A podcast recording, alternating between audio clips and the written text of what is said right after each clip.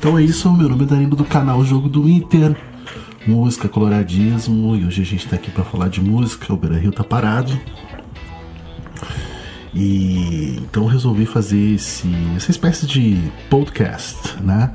Que vai estar tá disponível em todas as minhas redes, uh, tanto no aqui no YouTube, como no Instagram, no Facebook. Eu vou deixar os links aqui embaixo para quem quiser acompanhar. E é uma série onde eu vou falar sobre música, já que o canal aqui é sobre música e sobre coloradismo. Né? Então, uh, hoje eu trouxe um assunto que é o seguinte: quatro coisas que te travam na hora de começar a estudar um instrumento, de começar a estudar música. Uh, o que, que eu apontei? Eu apontei é, quatro elementos assim que eu acho que são que travam mesmo na hora do cara começar a tocar. Por exemplo, cara, uma coisa que eu vejo bastante é o pessoal recusando desafios, né? Não recusa desafios, cara. O que que acontece?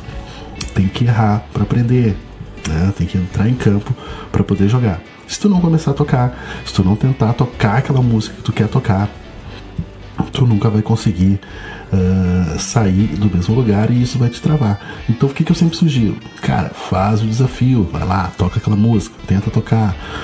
Né? Pergunta para quem sabe, uh, procura. Hoje a gente tem internet aí, cara. Eu mesmo disponibilizo bastante material lá no Instagram, uh, o arroba o jogo do Inter, né? Eu, eu, eu disponibilizo bastante material gratuito que pode ser consumido online. Então, hoje com a internet não tem como o cara não pesquisar e não achar nada sobre o assunto música. Uma outra coisa que eu vejo muito pessoal fazer é se comparar ao ídolo. Cara, não se compara teu ídolo, né? Tu tem lá um, um grande guitarrista, um grande baterista, um grande tecladista, sei lá, e o cara faz mil notas por segundo né? E aí tu olha aquele cara fazendo aquilo e diz, puxa, não vou tocar, nunca vou conseguir fazer aquilo. Mas o que, que as pessoas esquecem? As pessoas esquecem que para o cara chegar naquele nível, ele simplesmente teve muito investimento de tempo, muito investimento de, de tempo mesmo, de estudo, de instrumento para chegar àquilo. Então, uma das coisas, a segunda coisa que eu acho que te trava é exatamente essa, te comparar a quem está há anos estudando, né? Então tu não, não, não te compara a quem está há anos estudando, não te compara ao teu ídolo. Uma outra coisa também é o preconceito, né? Muitas vezes o cara deixa de tocar outros gêneros, outros estilos de música, porque simplesmente acha que não é a dele. E o que, que acontece? Ele acaba deixando de entender outras matrizes, seja de melodia, seja de harmonia, o que, que acontece? Cada gênero, cada, cada ritmo, cada modalidade de música tem a sua particularidade, né?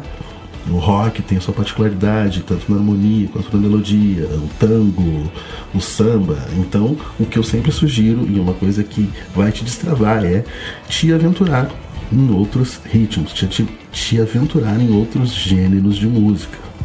E também, por último, eu acho que um dos mais importantes é larga Netflix de mão.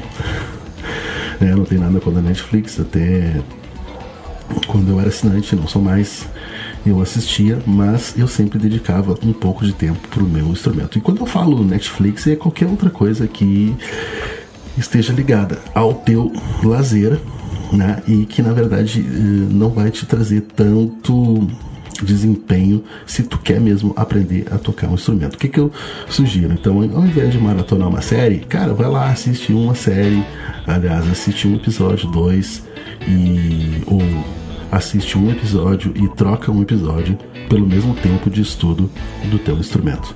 Então é isso.